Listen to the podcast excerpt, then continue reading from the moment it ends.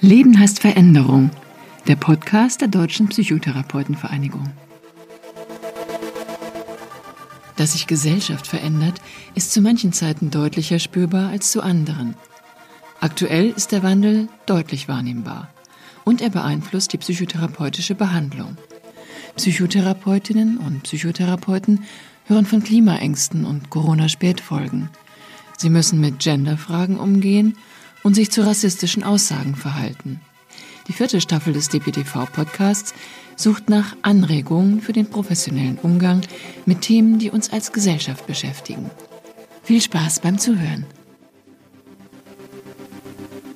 Mein Name ist Eva Marie Kessler. Ich bin 44 Jahre, eine Mittelalte sozusagen und bin Professorin für Gerontopsychologie an der Medical School Berlin ich bin psychologische Psychotherapeutin, habe die Fachkunde Verhaltenstherapie, arbeite aber tatsächlich auch viel mit Lebensrückblicktherapie in meinen eigenen Therapien. Und mich interessiert die Frage, wie gelingt es Menschen, trotz Einschränkungen, trotz sozialer Verluste, trotz kognitiver Einbußen, trotz auslaufender Lebenszeit, trotzdem zufrieden zu sein mit ihrem Leben. Thema dieser Folge: alte und sehr alte Menschen in der Psychotherapie. Früher, noch vor ein paar Jahren, bin ich auch sehr oft darauf angesprochen worden. So, wie kommt es eigentlich, ne, dass Sie, die Sie so jung sind, sich mit diesem schweren Thema Altern, äh, das auch so weit weg ist, beschäftigen? Äh, mittlerweile werde ich es etwas seltener gefragt. Tatsächlich habe ich mich äh, seit dem ersten Semester an für dieses Fach Entwicklungspsychologie interessiert. Wie entwickeln sich Menschen über die, die, die Lebensspanne? Und ähm, es fiel mir schon damals auf, dass so Entwicklung immer doch sehr verstanden wird als das, was so in der ersten Lebenshälfte so passiert. Ich hatte aber ähm, eine Dozentin, die da schon immer sehr stark äh, gemacht hat, ne, Altern ist auch ein Teil der Entwicklung ähm, Altern ist, ist, ist Leben und ähm, so dass ich da von Anfang an auch so einen sehr entwicklungspsychologischen und auch potenzialorientierten Zugang zu dieser Altersphase hatte. Der Einfluss von neuen Altersbildern auf die Therapie. Tatsächlich ist es ja so, dass es noch weit in die 80er, 90er Jahre hinein so dieses Bild gab des senilen, gebrechlichen, äh, nicht mehr ganz zurechnungsfähigen, auch depressiven älteren Menschen. So äh, in den letzten 20 Jahren gab es so einen richtigen ja, Positivdiskurs des Alterns, sagt man auch. Also wo ganz stark auf einmal, vielleicht auch in übertriebener Weise, die Stärken des Alters in den Vordergrund gerückt sind. Und äh, das ist so ein, ein zweischneidiges Schwert, würde ich sagen. Auf der einen Seite habe ich eben gerade gesagt, ne, was mich umtreibt, sind die Potenziale, ja, aber natürlich, ähm, wenn man sich für die Potenziale interessiert, ist die Kehrseite auch immer davon auch die Entwicklungsbegrenzung, auch die Herausforderungen, die Problemlagen des Alters die sind vielleicht äh, in, den, in den letzten Jahren eher so in den Hintergrund gerückt und Vielmehr ist fokussiert worden auf ja, das, was ältere Menschen auch noch einbringen sollen, ja, ähm, was sie vielleicht sogar auch irgendwie müssen. Und da merke ich schon auch in den Therapien, dass ja, das auch so zu so einer Verinnerlichung geführt hat von gewissen auch hohen Leistungsansprüchen. Also sprich, ne, äh, ich brauche doch noch unbedingt ein Ehrenamt auch, äh, wenn ich jetzt in, in, in, Rente bin und ich muss mich doch auch wirklich viel um meine Enkelkinder kümmern oder ich muss unbedingt auch noch Sport machen, äh, ein paar Mal die Woche, das habe ich doch irgendwo gelesen. Also das ist schon auch mittlerweile spürbar in die Therapien, dass da so ein höherer Leistungsanspruch besteht. Und das ist irgendwie einerseits positiv, weil äh, ne, das macht auch aktiver und gleichzeitig kann es aber eben auch dazu führen, dass äh, ja, sich Patientinnen und Patienten, ältere Menschen insgesamt auch, ich sag mal, ein Stück weit auch übernehmen und auch ja, da ein zu hohes Ich-Ideal, sage ich mal, ent entwickeln, was dann eher erdrückend für sie ist. Therapeutische Anliegen in den späten Lebensphasen. Wenn wir über Altern sprechen und auch über ältere PatientInnen, dann sprechen wir über Alter zwischen äh, ungefähr so 65 und, äh, und, und 100. Ja, also unsere älteren, äh, ältesten Patientinnen jetzt auch sind äh, 95, 96 Jahre alt. Zu den wirklich sehr alten, äh, multimorbiden, pflegebedürftigen Patientinnen und Patienten. Es gibt sehr, sehr wenig da, dazu. Und auch in der Versorgungspraxis. Es gibt unglaublich wenig Therapeutinnen und Therapeuten, die tatsächlich auch Therapien mit so alten Patientinnen und Patienten durchführen. Deswegen ist es tatsächlich an der Stelle so eine Pionierarbeit. Und es ist auch für uns jetzt ganz spannend gewesen, auch gerade in meinem laufenden Projekt Psycare, äh, zu erfahren, ja, was sind eigentlich die therapeutischen Anliegen? Da äh, stellen wir äh, fest, ja, äh, sehr interessant, dass häufig wirklich ganz konkrete, eng umschriebene Therapieziele da in, in den Vordergrund rücken. Also das sind nicht mehr so abstrakte, allgemeine Ziele wie, ne, ich will mich persönlich irgendwie so weiterentwickeln, ich will insgesamt selbstsicherer werden im Leben oder ähnliches, ja, sondern es geht wirklich konkret darum, wie kann ich die Beziehung zu meiner Tochter, die den Kontakt abgebrochen hat, wieder ähm, verbessern. Oder wie komme ich ähm, mit meinen ähm, Problemen beim, beim Gehen oder im, im Zusammenhang mit, mit schlechtem Sehen und Hören, wie, wie komme ich damit zurecht? Wenn man jetzt mal guckt zu den 65-Jährigen, also ich hatte gestern eine Patientin zum Beispiel, wo es sehr stark um dieses Thema ging, ne, ich, ich bin in Rente gegangen mit der Vorstellung, das wird das Paradies auf Erden. Ich mache nur noch schöne Reisen und äh, besuche äh, Freundinnen und Freunde. Wie kann ich denn eigentlich meine meine nachberufliche Phase gestalten, wo ich mich auch irgendwie auf einmal so unsichtbar fühle? Ich merke jetzt erst, äh, wie viel Halt, äh, Struktur äh, mir meine Arbeit gegeben hat, auch wie viel Anerkennung ich bekommen habe und wie jetzt ich doch merke, es interessiert sich eigentlich gar niemand richtig für, für mich. Also wie kann ich wieder so eine, so eine, so einer sinnhaften äh, Tätigkeit, einem sinnhaften Alltag nachgehen? Das ist zum Beispiel äh, gerade bei den sogenannten Jungalten ein zentrales Thema. Seit 1840 ist die Lebenserwartung um 35 bis 40 Jahre angestiegen. Das heißt also 35 bis ungefähr 40 mehr Lebensjahre ähm, es ist eigentlich unvorstellbar für uns. Also äh, ich äh, in meinem Alter äh, wäre wahrscheinlich ne, äh, vor 200 Jahren schon etwa am Ende meines Lebens gewesen. Jetzt ist es aber so, dass Menschen, die jetzt 65 Jahre alt sind, etwa noch eine äh, Lebenserwartung von 20 Jahren haben. Das sind mehr gewonnene Lebensjahre.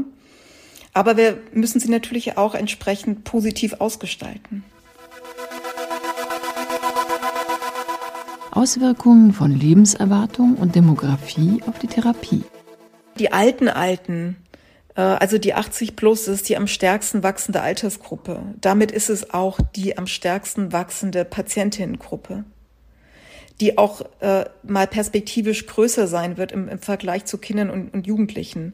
Also das ist ein ganz relevantes äh, Versorgungsfeld. Damit wir das aber auch bedienen können, müssen wir auch entsprechend als PsychotherapeutInnen auch qualifiziert sein. Wir, wir brauchen GeneralistInnen. Ja, dazu ist es aber auch erforderlich, dass in die reguläre Psychotherapieausbildung auch Gerontopsychologie mit hineingenommen wird. Und wenn ich da an meine eigene Ausbildung denke, ähm, ich hatte einen Workshop-Tag zu Psychotherapie im Alter. Das war relativ viel, ja. Äh, andere Institute haben, haben das gar nicht ohne eine entsprechende Qualifikation trauen sich auch viele Psychotherapeutinnen auch gar nicht zu, mit der Patientinnengruppe zu arbeiten. Dann bleibt es so bei diesem, ich finde es ja toll, dass du mit denen arbeitest, großen Respekt, äh, ja. Ähm, für mich wäre das ja nix. Das ist ja so ein Satz, den ich häufiger höre. Ja, äh, und der vielleicht auch manchmal weniger was zu tun hat mit so Vorbehalten gegenüber älteren Menschen, sondern schlichtweg, weil man nicht weiß, was was kann ich denn da eigentlich tun? Schiefgehen kann, dass man psychische Zustände nicht auch im Zusammenhang auch mit körperlichen Erkrankungen und Einschränkungen sieht. Ähm, schiefgehen kann auch, dass man über zu wenig Wissen im Bereich von Altenhilfestrukturen verfügt. Also Ähm, viele Therapeutinnen kennen sich ja nicht aus, wenn es um ja, Pflegestützpunkte geht oder Seniorenfreizeitstätten. Ja, und da auch vernetzt zu sein, auch mit, mit der Altenhilfe, das ist auch was sehr hilfreich ist in der psychotherapeutischen Tätigkeit mit, mit Älteren. Über die Wirksamkeit von Therapien im Alter. Wir wissen nämlich mittlerweile aus wirklich auch Meta-Analysen, die es in den letzten 10, hm, 15 Jahren gab, dass Psychotherapie im Alter wirksam ist. Jetzt muss man das natürlich ein bisschen einschränken. Wir haben noch nicht so eine gute Evidenzlage für alle äh, psychischen Erkrankungen. Wir haben aber schon wirklich ähm, sehr gute Befunde für Depression, Major Depression und subklinische Depression. Da gibt es eine ganz klare Evidenz, dass da wirkt die kognitive Verhaltenstherapie auch gibt es gute Evidenz für die Problemlösetherapie und auch die sogenannte Lebensrückblicktherapie. Also diese ähm, Form der äh, Psychotherapie, wo es sehr stark um die Biografie älterer Menschen geht. Auch eine gute Evidenzlage gibt es für die interpersonelle Therapie. Diese gute Evidenzlage, die hat auch dann genau dazu geführt, dass in den Leitlinien der Fachgesellschaften auch tatsächlich Psychotherapie im Alter bei Depression eine A-Empfehlung ist. Also das ist wirklich äh, eine äh, Therapieform, die unbedingt nahegelegt wird, wenn ältere Patientinnen und Patienten dep depressiv sind. Die Versorgungsrealität fällt aber faktisch sehr anders aus. Die Folgen von Vorurteilen über das Alter in der Psychotherapie. Welche Einstellungen haben denn eigentlich wir Psychotherapeutinnen und Psychotherapeuten, die wir ja oft auch ähm, so dieses Selbstbild haben, dass wir doch sehr reflektiert sind und auch kritisch unsere Stereotype hinterfragen können. Was haben wir denn eigentlich für Einstellungen gegenüber dieser Patientengruppe? Wir haben äh, Psychotherapeutinnen Fallbeschreibungen vorgelegt von Patientinnen. Also, dass zum Beispiel da die Rede davon war, dass eine Patientin ja so Lebensüberdruss hat, ähm, dass sie ja viel grübelt, wenig Interesse hat, dass sie eine Tochter hat, die bei ihr in der unmittelbaren Umgebung wohnt, etc.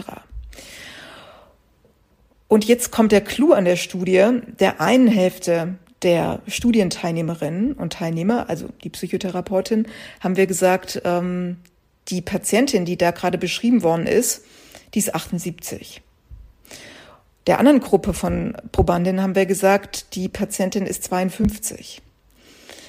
Was jetzt sehr interessant für uns war, war zu sehen, wenn die Therapeutinnen dachten, dass es sich um eine alte Patientin handelt, hatten sie eine sehr viel pessimistischere Einstellung in Bezug auf den Behandlungserfolg dieser, dieser Patientin. Und sie hatten auch eher so nach dem Lesen dieser ähm, Fallbeschreibung ja eher so negative Ge Gefühle äh, und haben sich selber auch weniger behandlungskompetent erlebt. Tatsächlich ist es so, dass die aktive Nachfrage geringer ist. Also das werden sicher auch äh, alle Kolleginnen und Kollegen so bestätigen. Wenn man seinen Anrufbeantworter abhört, da sind vergleichsweise wenig Ältere auf dem Band drauf. Daraus sollte man aber nicht ableiten, dass da weniger Interesse besteht. Also es gibt auch ähm, Studien, zum Beispiel der H. Moody-Studie aus, aus, aus Leipzig, die wirklich auch bevölkerungsrepräsentativ gezeigt hat, das Interesse der Älteren an der Psychotherapie ist äh, doch eigentlich genauso groß wie an einer zum Beispiel medikamentösen äh, Therapie im Fall von, von psychischen Erkrankungen und auch zum Beispiel beim Depressionsbarometer letztes Jahr äh, hat man das auch in sehr ähnlicher Weise gesehen. Die Mehrheit der Älteren, die sagt, ja, wenn ich ein psychisches Problem hätte, dann kann ich mir da Psychotherapie gut vorstellen da an der Stelle wären wir dann bei den sogenannten Gatekeepern, also bei den Personen, die ähm, bei denen auch ja auch unter anderem auch Hausärztinnen und Hausärzten, auch Fachärztinnen und Fachärzten, die mit älteren Menschen im Kontakt sind und äh, die da auch natürlich die Möglichkeit hätten, Ältere auch darauf hinzuweisen, auf die Möglichkeit von Psychotherapie. Und da stellen wir doch fest, dass da manchmal die Chance verpasst wird, entsprechend auch eine Psychotherapie im Fall von einer psychischen Erkrankung auch, auch zu empfehlen und nahezulegen. Was sich in der Therapie mit Älteren lernen und erfahren lässt. Wenn man als vergleichsweise jüngere Therapeutin eine ältere Patientin kennenlernt, dann steht ja die Altersdifferenz ja im, im Raum. Wenn man dann aber anfängt miteinander zu arbeiten, dann verschwindet oft dieser Altersunterschied so gefühlt. Und es tritt vielmehr so eine gewisse Alterslosigkeit so in, in den Raum. Das finde ich eine sehr wertvolle Erfahrung. So ähm, zu merken, wir sind doch alle irgendwie gleichzeitig alt und, und jung. Ja, äh, als Junge haben wir doch irgendwie das Alte schon in uns drin, so wie auch die Älteren spüren, ne, dass sie auch mal jung waren. Da werden auch noch mal viele Erinnerungen aktiviert durch diesen intergenerationellen Kontakt. Gerade bei der Lebensrückblicktherapie das ist ja wirklich für uns als Therapeutin auch wirklich so eine Reise in die Vergangenheit. Und äh, ich habe schon wirklich sehr viel als Therapeutin auch, auch gelernt über ja, das Leben in Berlin, in der Kriegszeit, in der Nachkriegszeit, über, über alle möglichen Jahrzehnte. Und da werden wir ja auch äh, Zeitzeugin. Ne? Ähm, das macht das Arbeiten sicher schon auch sehr attraktiv. Da muss man vielleicht manchmal eher aufpassen, dass nicht die eigene Neugierde mit einem irgendwie durchgeht, diese eigene Bedürfnislage. Gelernt habe ich die Beziehung zu Patientinnen authentisch zu gestalten, persönlich zu gestalten, weil das ist tatsächlich auch was, gerade auch die hochaltrigen Patientinnen auch wirklich einfordern. Wenn man da kommt mit irgendeiner Methode, die man präsentieren will, mit irgendeinem Verfahren, das ist für die uninteressant. Sie wollen ähm, ein als authentisches Gegenüber, als wertschätzendes, authentisches Gegenüber. Und ähm, das ist etwas, was sicher auch für die Behandlung auch von Patientinnen in anderen Altersgruppen was unglaublich Wertvolles ist. Das war ein Podcast der Deutschen Psychotherapeutenvereinigung, realisiert von Christiane Zwick, Stories und Impulse. Die nächste Folge hören Sie auf der Seite der DPTV. Sie können sie auch auf Spotify und Apple Podcasts abonnieren. Wenn Ihnen der Podcast gefällt, empfehlen Sie ihn gerne weiter. Wir freuen uns auch über gute Bewertungen und Anregungen. Sagen Sie uns, welches Thema Sie interessiert. Die Mailadresse lautet podcast.dptv.de.